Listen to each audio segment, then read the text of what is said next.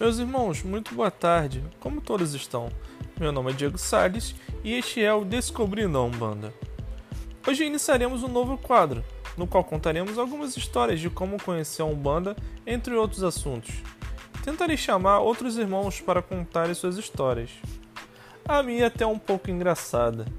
Por muito tempo frequentei a igreja católica. Tentei quando pequeno fazer a primeira comunhão, mas acabei desistindo.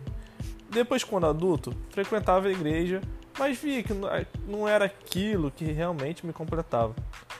Procurei junto à minha esposa conhecer centros espíritas. Fui a uns dois, mais ou menos, da doutrina de Allan Kardec, mas não gostei muito. Um dia minha esposa foi chamada por uma grande amiga para conhecer um local e me chamou dizendo que conheceríamos um centro espírita. Eu imediatamente aceitei. Quando cheguei lá, meu Deus. Eu olho para o lado, olho para a frente e vejo três tambores. Na época eu não sabia que eu era atabaques. E diversas imagens. Imediatamente, já assustado, eu digo a ela: Aqui não é um centro espírita, né? Aí ela: Não. Nessa hora, com o olho arregalado sentado no banco, foi iniciada a gira. Aquele cheiro da defumação já começou a ser algo diferente. Quando se inicia a gira, eu começo a ver os médios cantando os pontos e em seguida os guias começam a incorporar. Nesta hora era tudo muito novo e eu comecei a ficar fascinado e ao mesmo tempo assustado.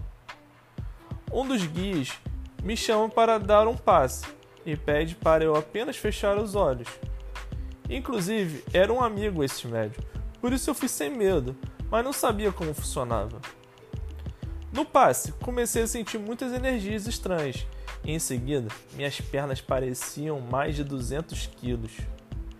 Pensava comigo, o que seria aquilo?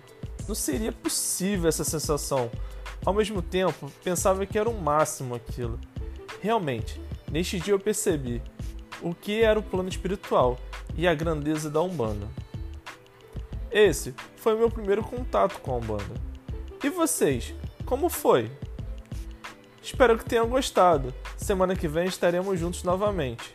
Se puderem, comentem e compartilhem. Contem suas histórias.